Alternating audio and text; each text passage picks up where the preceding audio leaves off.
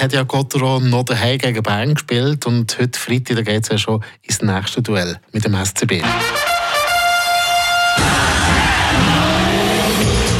Gotteron Talk mit AHG Cars in Villars-sur-Glane und dem neuen Opel Zafira Live. Genug Raum für Sport, Freizeit und Familie. Und jetzt mal geht es äh, auswärts zum SC Bern ins letzte Zähringen-Derby vor Qualifikation. Renato Forni. Am Dienstag hat Gotteron gegen Bern noch können überzeugen, plus minus, und mit 3 zu 1 gewonnen. Es ist der erste Match nach der Quarantäne der Freiburger. Gewesen. Heute ist es eine andere Situation. Gotteron ist schon im dritten Match in vier Tagen. Ein strenges Programm. Darum ist gestern auch nur ein fakultatives Training angestanden. Es ist natürlich alles andere als optimal, nach einer Covid-Pause direkt so viel Spiel müssen zu machen.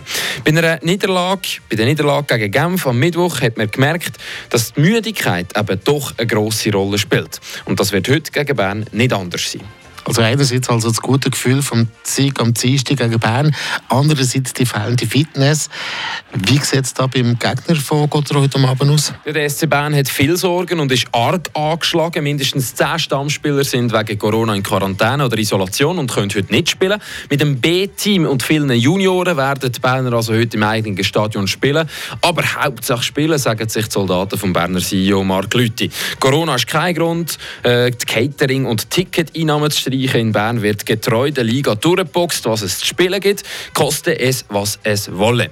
Davon kann man halten, was man will, aber genau das kann und muss Fribourg-Gotteron zum Vorteil nutzen. Mit nur der Hälfte der SCB-Stammmannschaft ist es eigentlich wie schon am Dienstag Pflicht, gegen Berner zu gewinnen.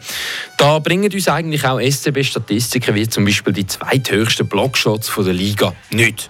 Besser ist es, sich auf die eigenen Stärken zu besinnen. Gotteron hat das beste Powerplay der Liga mit 24 25% Erfolgsquote. Aber auch das hat eigentlich nichts mit der aktuellen Situation zu tun.